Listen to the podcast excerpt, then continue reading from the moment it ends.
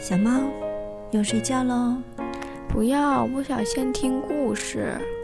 那你想听什么样的故事呢？我想听一个很长很长的故事。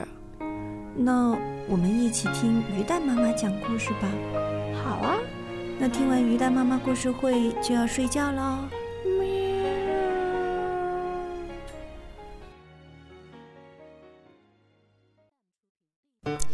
盗贼霍森布鲁茨居然从消防局里逃了出来。这次他不但是强盗，还做了绑匪。可怜的奶奶吃亏受罪。可是别以为奶奶是个软柿子，奶奶憋了一肚子的气，卡斯佩尔和赛博尔准备呀上演一场蘑菇汤计策。呵呵，大盗贼呀，大盗贼，看看你怎么重新落入法网吧！这回可有你好看的了，小朋友们，我们赶快来收听《大盗贼霍森布鲁茨》的第二集《鲜美的蘑菇汤》。十一，好心肠的人。霍森布鲁茨检查了一下消防队停车房的大门是否被锁紧，然后就骑上警长迪姆莫瑟尔的自行车，沿着空荡荡、静悄悄的街道向卡斯佩尔奶奶家驶去。这时，卡斯佩尔和塞博尔正扯着嗓门大声叫命、叫呼救。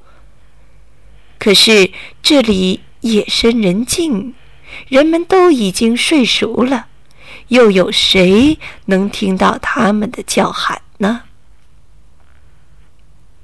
但是奶奶这时却没有睡觉，她正在正在织毛袜打发时间，正两针，反两针。正两针，反两针。霍森布鲁茨在窗外窥视着他的举动，等他把最后一针结完，就敲敲窗户。嘘，奶奶。奶奶把手中的毛线活儿放到了一边。谁呀？是我。霍森布鲁茨压低了嗓门，用假嗓子说道：“请你出来，是我啊。”“呃，是是您。”奶奶把他当成了霍斯迪姆莫瑟尔了。“呃，怎么怎么这么快就回来了呢？”“，卡斯佩尔和塞博尔呢？”“他们在停车房呢。”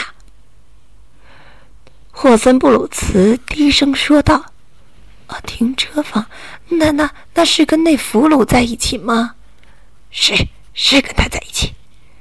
呃，这么说一切顺利？嗯，得心应手。啊，那那太好了，警长。呃，您不进来坐一会儿吗？你出来，你出来。”霍森布鲁茨说道：“外面冷，呃，别忘了戴个帽子。”呃，还有一阵子忙活呢。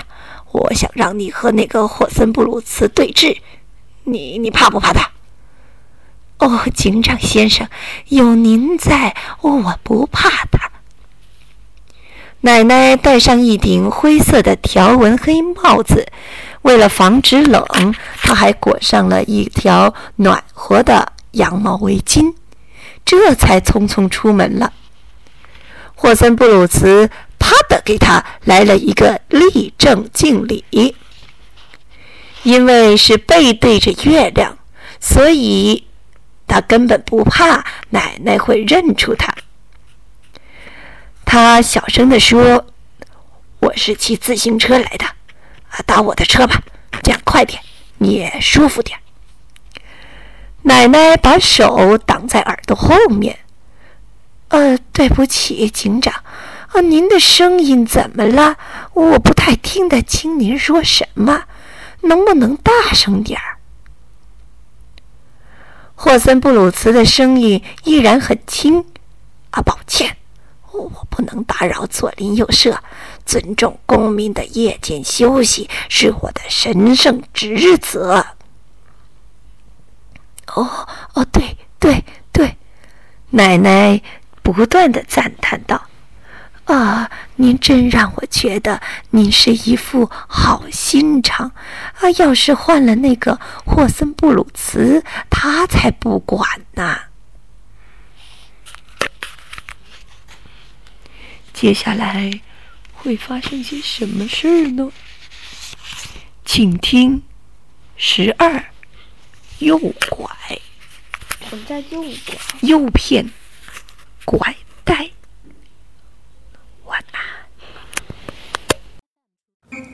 小朋友们，今天的故事就先讲到这里，明天同一时间我们将继续讲。晚安。